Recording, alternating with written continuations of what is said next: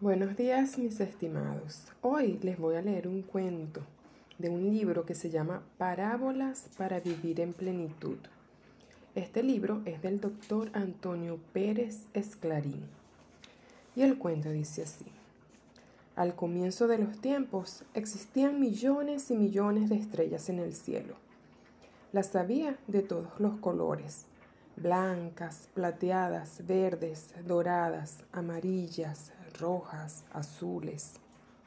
Un día se acercaron inquietas a Dios y le dijeron, Señor Dios, nos gustaría bajar a la tierra y vivir con los hombres y mujeres que la habitan. Bajen si lo desean, les dijo Dios.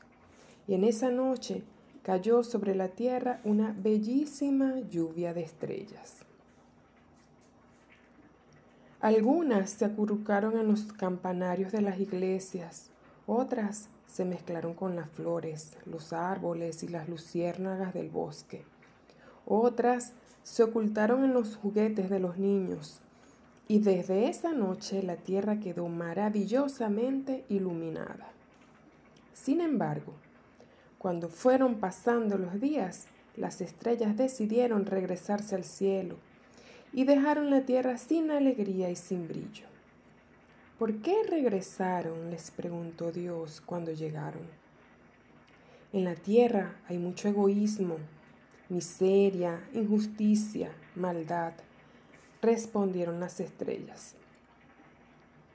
Cuando Dios se las contó, vio que faltaba una. ¿Se habría perdido en el camino de regreso al cielo? No, Señor, no se ha perdido, les dijo un ángel. Ella decidió quedarse con los hombres y mujeres de la tierra.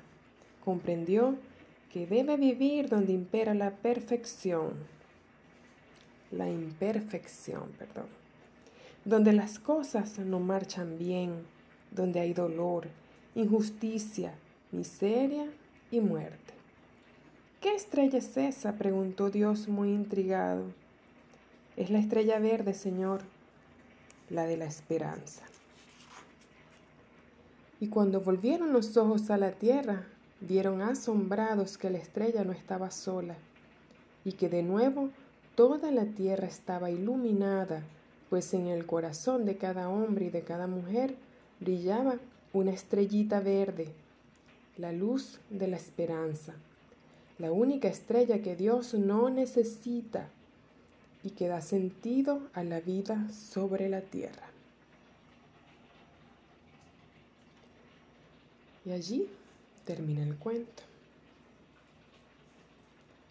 Y reflexionemos ahora sobre esa estrella llamada esperanza. Usualmente decimos que tenemos esperanza, pero a la vez tenemos miedo y miedo y esperanza son antagónicos. Entonces cuando hay miedo, las cosas suelen ser muy duras, no se resuelven fácilmente. Entonces hay que buscar en nuestro corazón un lugar para la verdadera esperanza.